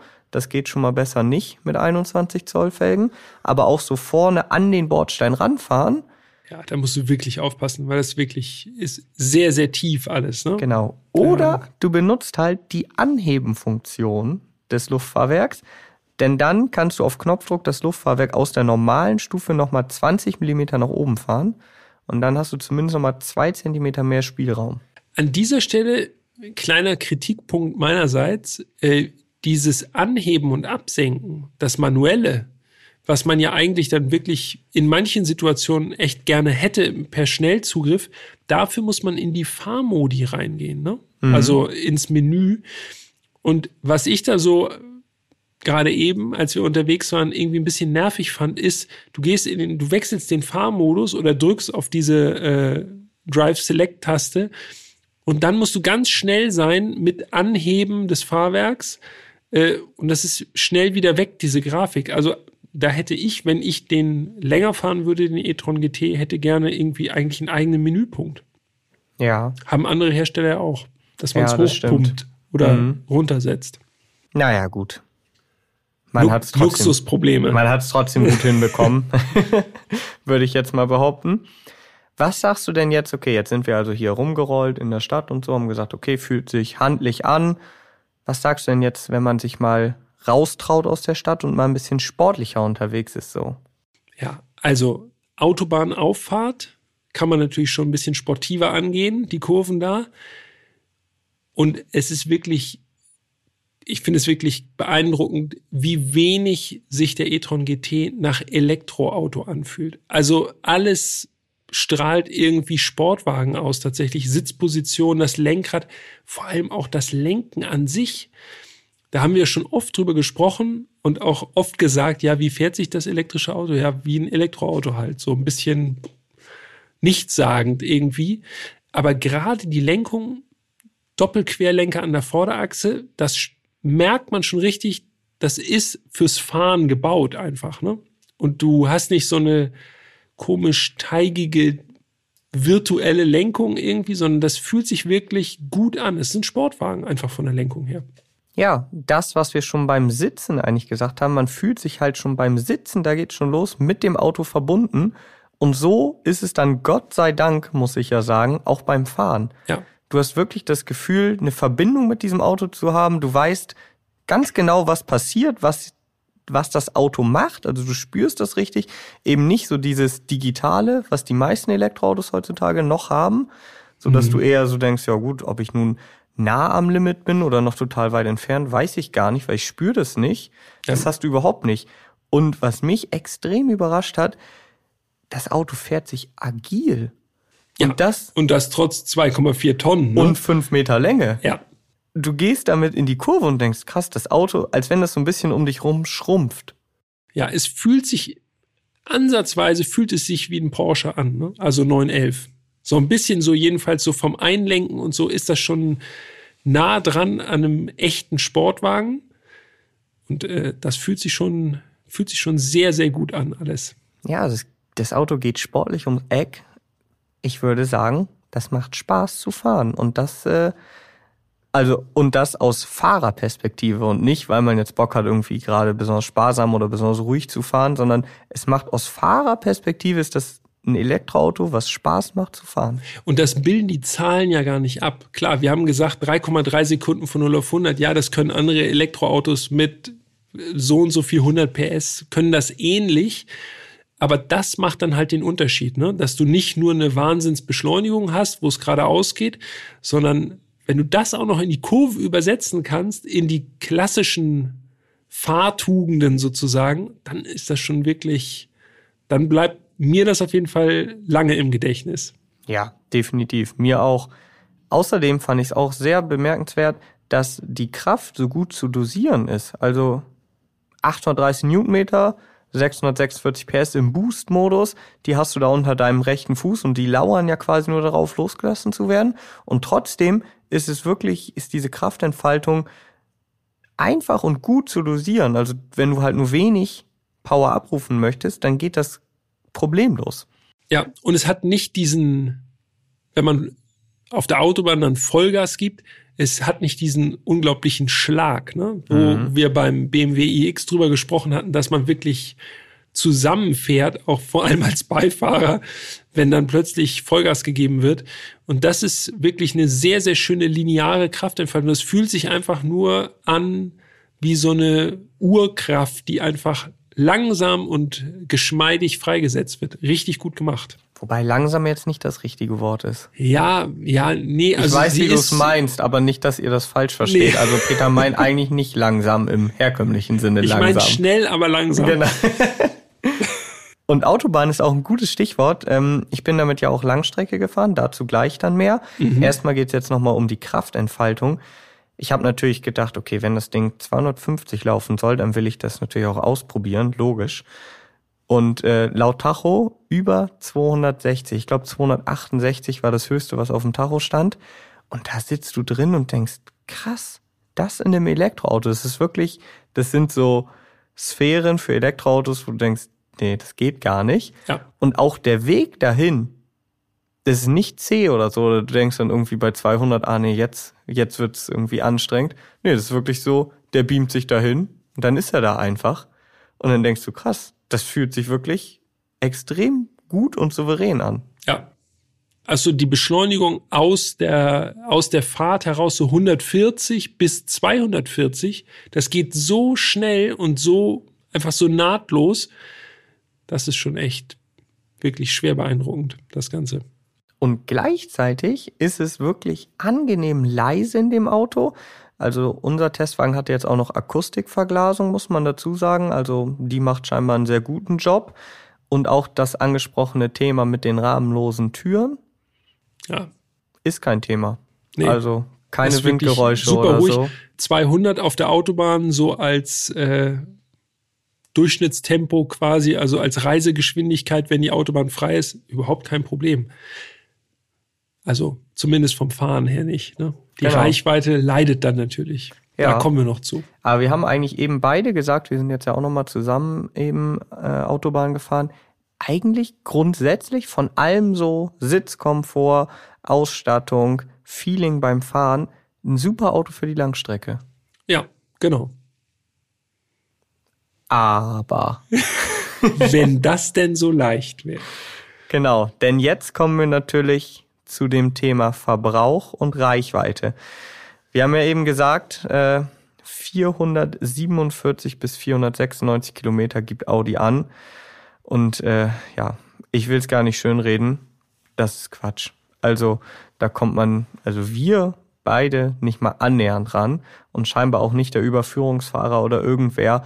Als ich in dieses Auto eingestiegen bin, hat es mit vollem Akku 362 Kilometer angezeigt. Ja, bei mir waren es jetzt gerade eben 350, also da fehlen 100. Ja, und da muss man sagen, das ist auch so das, was ich realistisch rausgefahren habe.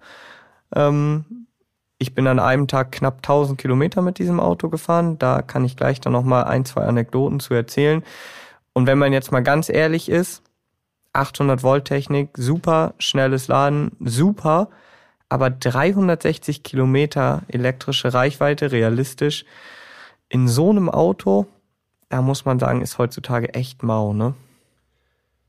Ja, es ist zu wenig. Einfach. Es ist zu wenig. Wir sagen zwar immer, dass das Schnellladen eigentlich der entscheidende Faktor ist, aber äh, bei so einem Fahrzeug, was jetzt nicht nur von A nach B Mobilität bietet, äh, da tendiert man ja natürlich dazu, dass man auch zügiger fährt, weil das Auto auch zügig möchte und kann. Ne? Ja. Und man sieht ja auch, dass andere Hersteller das halt schon hinkriegen, auch in Autos, die deutlich günstiger sind. Also Beispiel Ionic 6 haben wir ja nun jetzt mehrfach schon hier äh, herangezogen. Das Auto hat halt realistisch über 500 Kilometer Reichweite und das kostet ja je nach Ausstattung ein Drittel. Ja, genau. Wobei man noch, äh, darüber haben wir noch nicht wirklich gesprochen. Es gibt ja die verschiedenen Fahrmodi. Du hast schon vom Efficiency-Fahrmodus gesprochen. Der hilft einem ein kleines bisschen zumindest. Es gibt natürlich auch Eco-Einstellungen bei der Klimaanlage. Der Efficiency-Modus, da wird dann bei 140 kmh gekappt. Äh, da ja. fährt man keine 260. Ähm, aber selbst dann, du hast die Erfahrung ja gemacht, selbst dann ist es nicht ja, das ist ein Tropfen auf dem heißen Stein, so, ne? Also, dann kriegst du irgendwie für den Moment elf Kilometer oder zwölf Kilometer mehr Reichweite. Ja, gut.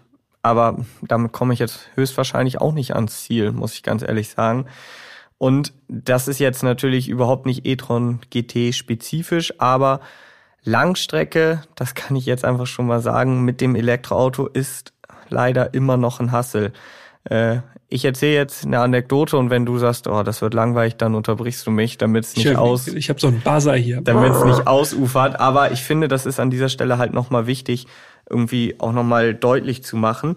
Ich wollte mit meinem Kumpel Luca an den Nürburgring fahren, von Bremen aus. Das sind so gute 400 Kilometer, 405 Kilometer. Unser zugegeben ambitionierter Plan war, an einem Tag hinfahren, morgens früh los, abends zurück.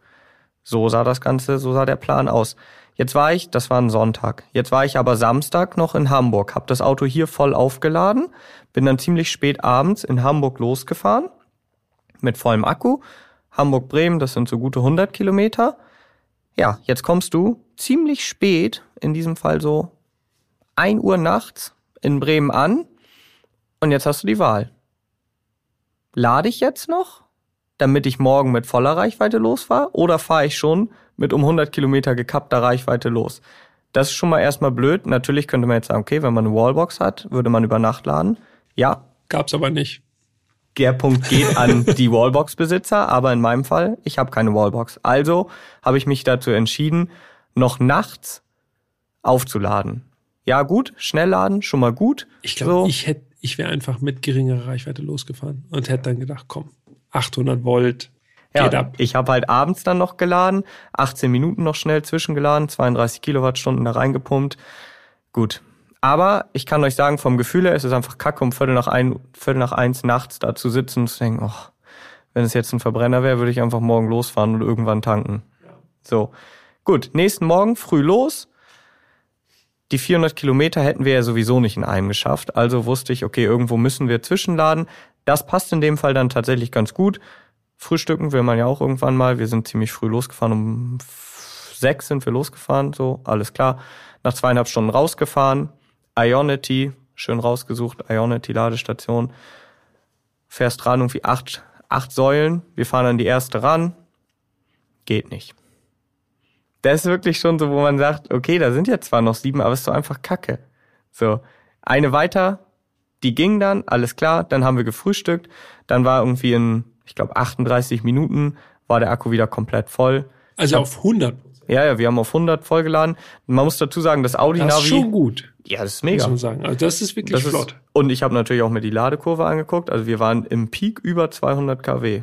Okay. Also das ist mega. Richtig Zwei gut. Daumen nach oben. Ja, und vor allen Dingen, das war ja wirklich eine Pause, die hätten wir eh gemacht. Also ja. wir hätten eh gefrühstückt, von daher, das Audi Navi ist auch in dem Fall ziemlich gut. Der sagt dir, wenn du jetzt eingibst Nürburgring, sagt er dir, okay, in 240 Kilometern ladet ihr da 17 Minuten und ja. dann habt ihr also wieder irgendwie... Also er rechnet auch so eine, so eine optimale Route mit... Genau. Äh, wo man selber so vom Gefühl her nicht drauf kommen würde, ne? Genau. Dass man lieber mit 30 Prozent noch weiterfährt, weil man dann äh, gegebenenfalls äh, clevereren Ladestopp noch machen kann. Genau, und der sagt dir dann genau, hier brauchst du nur bis 70 Prozent laden und dann kommst du, wenn du dann weiterfährst, mit 13 Prozent beim Nürburgring an. Das ja. war uns ein bisschen heikel, deshalb, weil wir eh die Zeit hatten, ja, haben wir dann also auf 100 gepumpt. Ja. So, sind wieder los, sind dann noch ganz entspannt zum Nürburgring gefahren, alles locker. So, und jetzt war ich das erste Mal, muss ich ja zugeben, mit einem Elektroauto am Nürburgring. Und da dachte ich mir, ja gut, wo sind denn hier bloß die Ladesäulen, ne? Nicht gerade der richtige Ort, um ein Elektroauto aufzuladen, ne? Nee, wir haben uns wirklich schwer getan, eine Ladestation zu finden. Das glaube ich. In dem großen Parkhaus sind Ladestationen, das meinte Luca dann so, Mhm. sind wir da rangefahren. Ja, da gingen aber keine von unseren Karten. Weder unsere von der Ja. Autobild noch die von Audi. Also ich weiß nicht, ob das nur für Privatleute ist oder so. Ja, also beim Ring Boulevard ging schon mal nichts mit Laden. Wieder raus. Dann hatten wir auf dem Audi-Navi gesehen, hier vorne genau gegenüber, da sollen auch Ladesäulen sein. Da stand halt, weil in dem Wochenende echt viel los war, standen ein Parkplatzwärter. Haben wir ihn gefragt, sagen, Entschuldigung, sind hier vorne Ladesäulen? Grinst er und sagt, ja, die haben wir abgerissen. Ja, perfekt. Die sind jetzt woanders aufgebaut. Aber hat er uns nicht gesagt, wo, weil er meint, keine Ahnung. Da drin in dem Parkhaus sind welche, und wir- da waren wir gerade. Letztendlich haben wir dann im äh, Lindner Hotel Strom gezapft, das ging auch. AC haben wir aber, dadurch, dass wir irgendwie fünf, sechs Stunden da waren, alles easy. Also sind wir dann wieder entspannt mit 100 Prozent am Nürburgring aufgebrochen. Rückweg habe ich dann gedacht, also Hinweg habe ich mich wirklich zurückgehalten, bin ich immer nur so 130 gefahren. Da hatte ich einen Durchschnittsverbrauch von 25 Kilowattstunden. Ist jetzt okay für so ein schweres Auto. Und wenn ich langsamer gefahren wäre, hätte ich wahrscheinlich auch noch ein bisschen weniger verbraucht. Auf dem Rückweg habe ich gedacht, komm, ich will jetzt einfach lieber schnell nach Hause und dann lade ich halt einmal ordentlich zwischen so. Bin ich dann also schneller gefahren, eher so 180, 190 und natürlich auch zwischendurch einmal 260, weil ich das ja testen wollte. Kurioserweise ist jetzt kein Scheiß, jetzt werden alle denken, ich verarsche, aber dann war der Verbrauch erstmal niedriger. Ich habe auf dem Rückweg einen Durchschnittsverbrauch Erstaunlich eigentlich, ne? auf dem Rückweg einen Vielleicht Durchschnittsverbrauch von das sein? 23,9, obwohl ich deutlich schneller gefahren bin. Schon mal kurios. Gut, und dann angehalten, laden, Dammer Berge, das sagt vielleicht einigen von euch was. Wir fahren ab, Ionity, vor uns, ohne Scheiß, ein ID-Bus, schnappt sich die letzte Ionity-Säule. Es war abends, Tudum. halb zehn, wir wollten einfach nur noch nach Hause. Ja, und dann stehst du da. Alle vier Säulen in dem Fall belegt. Ja, und kannst halt nicht weiterfahren. Wir hatten noch zehn Prozent. Mussten wir eine Viertelstunde warten. Dann kam ein EV6-Fahrer raus, hat die Säule freigemacht. Ja, dann haben wir noch was gegessen. Also auch dieser Stop an sich, den hätten wir eingelegt, um was zu essen. Aber es sind halt alles so Punkte, die eine Säule geht nicht, dann ist die Säule belegt. Dann hast du halt einfach immer dieses Wissen, ja, wenn ich jetzt deutlich, deutlich schneller fahre, dann muss ich auf jeden Fall nochmal zwischenladen. Du versuchst immer so gegenzurechnen, wie macht's mehr Sinn. Man ist halt einfach, das muss man sagen, man ist halt einfach nicht unabhängig. Mit anderen Autos wäre man wahrscheinlich, äh, mit einem ordentlichen Diesel wäre ich da entspannt hin und zurück gefahren und hätte gar nicht angehalten. Also, GLC. ja, zum Beispiel. Ja. Tja, Wie gesagt, ist jetzt nicht spezifisch mit dem e-tron GT, aber er hat nun mal eine besonders kleine Reichweite für diese Fahrzeugklasse. Ja, dagegen steht dann natürlich, dass er extrem schnell lädt und das auch gut funktioniert hat. Wie gesagt, über 200 kW habe ich, glaube ich, noch kein Auto mitgeladen bis hierhin. Wüsste ich nicht welches. ich äh, nur Ionic 6. Der Ja. ist über 200 gekommen. Und den habe ich nicht geladen. Und der BMW iX äh, war War knapp knapp, an der davor. 200, irgendwie Genau. 192, wenn ich mich richtig erinnere. Also, ja. Aber das ist schon, dieses schnelle Laden ist schon eine feine Sache, muss man sagen. Weil ich bin die gleiche Strecke fast mit einem äh, Hyundai Kona Electric gefahren mal. Das ist dann deutlich zäher noch. Ne? Dann Mhm. hast du nicht, dass du warten musst an den Säulen eventuell. Kann natürlich dann auch noch mal passieren. Aber dann hast du äh, tatsächlich die Standzeit dann als limitierenden Faktor da drin in der Reise.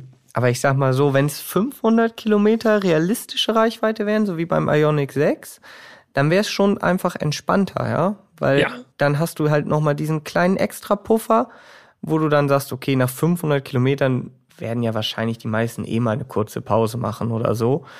Das können wir nur empfehlen, ja. So, von daher, ja. Naja, vielleicht in der nächsten Generation. Die PPE-Plattform steht ja bereit. Ja. Aber gut, dass du es gemacht hast, gut, dass du da Erfahrungen gesammelt hast. Das war auch, glaube ich, deine erste weitere Fahrt mit einem Elektroauto überhaupt, oder? Ja, ich kann sagen, Premiere. bisher habe ich mich tatsächlich davor so ein bisschen äh, gesträubt, Und jetzt weiß ich ja auch grundsätzlich, warum. Also ich bin froh, dass das einfach nur so ein privater Trip war und wir eigentlich keinerlei Zeitdruck hatten. Also ich denke mir immer so, wenn man jetzt auch noch irgendwie Termine hätte und dann ist da auf einmal die Ladesäule belegt, dann ist natürlich richtig kacke. So, und dann äh, Vollsperrung und du musst abfahren und dann laden und dann weißt du, da gibt's keine Schnellladesäulen. Ja, genau. Dann ist wirklich Essig, ne? Dann stehst du an irgendeiner normalen städtischen Säule und dann kannst du erstmal drei Stunden Pause machen. Und wenn man jetzt ganz genau ist, irgendwie von, ich glaube, fünf Ladestops in Summe, haben drei nicht sofort problemlos geklappt. Das ist natürlich auch schon wieder Kacke. Ich kann nur andere Sachen berichten. Also bei mir funzt das. Ich weiß auch nicht. Das Das ist wahrscheinlich, weil du einfach schon so optimistisch und WLTP positiv da rangehst und ich nicht ganz so optimistisch und positiv gestimmt bin. Ja, ich hätte natürlich sehr, sehr gerne jetzt auch einen minimierten Verbrauch gefahren mit dem e-tron GT. Das hat aber leider in diesem Fall jetzt nicht hingehauen. Zeitlich leider nicht drin. Wir müssen nämlich aufnehmen, weil wir, äh, es stehen Urlaube an. Genau. Deshalb muss es jetzt rucki zucki gehen hier. Äh, ich kann nur sagen, auf meiner Fahrt, der Verbrauch, der war ein bisschen größer dieses Mal. Ja. Also ich bin gefahren, das Auto dieses Mal richtig. 28,7 Kilowattstunden auf 100 Kilometer. Merkt euch das, Freunde. Peter deutlich mehr verbraucht als ich. Ja, dieses Mal ist das äh, so gewesen, das stimmt, ja. Ja. Ich habe den Efficiency-Modus nur einmal ausprobiert und dann wieder ad acta gelegt. Ja. Nächstes Mal, nächstes Mal wieder richtig gespart. Ja. Ja, doch. Ich überlege gerade, was als nächstes kommt. Ja, doch, das könnte hinhauen. Da wird richtig gespart wieder. Ja. Okay, sehr gut.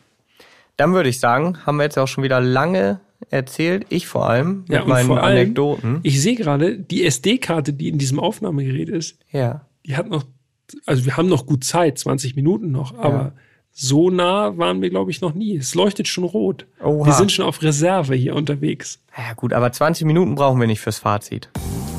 Das Fazit. Ich fange mal an, wenn das für dich okay ist. Mach das.